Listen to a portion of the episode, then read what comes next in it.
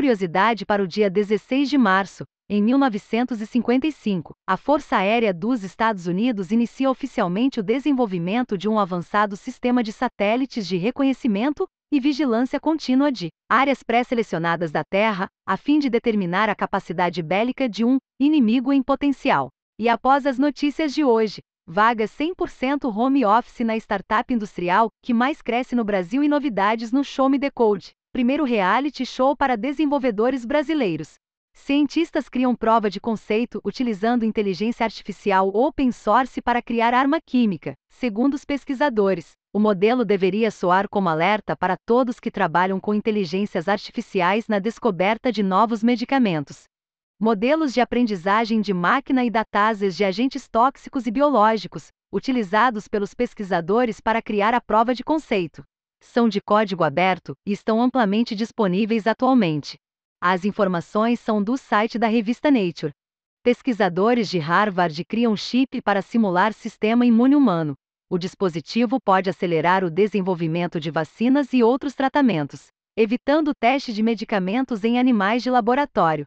Nos últimos anos, cientistas têm modelado órgãos e outros tecidos corporais em biochips microfluídicos como corações, pulmões, intestinos, rins, baços, córneas, dentes e placentas, estes chips são produzidos em processos análogos aos utilizados na produção de chips para computadores.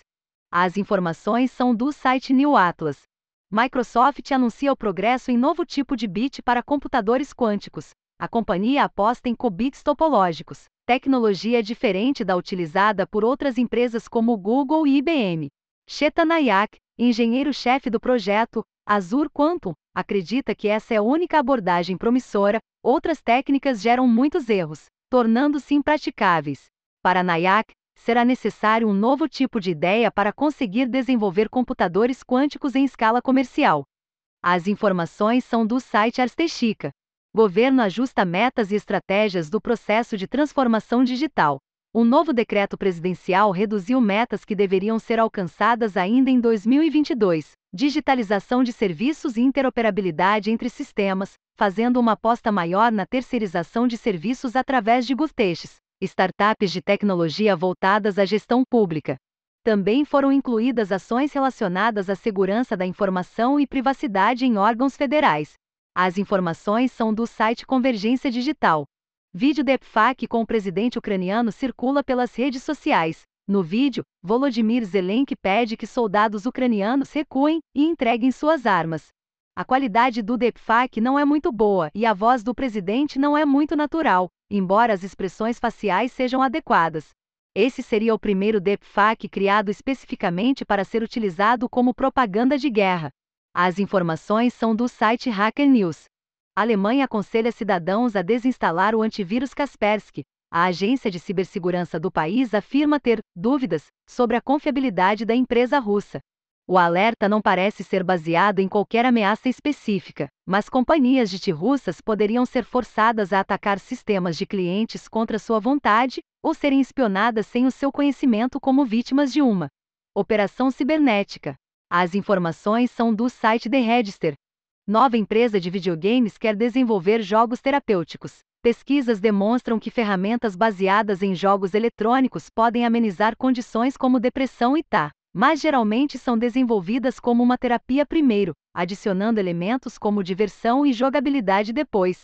A Deepwell Digital Therapeutics quer inverter a lógica desses estudos e criar jogos divertidos primeiro, e só então adicionar elementos terapêuticos.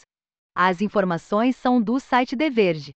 Leitor de PDFs, Ocular, é o primeiro programa de computador a obter eco-certificação no mundo. O aplicativo open source e multiplataforma desenvolvido pela CAD é, foi oficialmente reconhecido como software sustentável, recebendo o Blau Ingel, Anjo Azul, um certificado alemão para produtos e serviços ecologicamente corretos.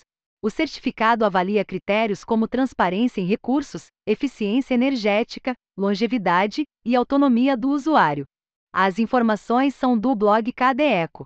Vaga 100% home office em tecnologia. A startup industrial que mais cresce na América Latina, está com mais de 15 vagas remotas nas áreas de desenvolvimento e produtos, com prioridade para back-end Node.js e TypeScript. Os benefícios são fantásticos. Para citar um, A cada três anos você ganha uma viagem de 15 dias para qualquer lugar do mundo. Quer saber mais? Detalhes e inscrições na página de carreiras. Hoje tem novo episódio do Show Me Decode, o primeiro reality show para desenvolvedores. Nos três primeiros dias, o programa criado pela Rocketiat já tratou de entrevistas de emprego, desafio de como gerar conexão com uma API externa e soft skills de comunicação. Somente uma pessoa sairá vencedora e o prêmio é uma viagem para o Vale do Silício. Nesta quarta-feira, a partir das 19 horas, tem um novo episódio. Confira como assistir o reality na página da Rocketiat.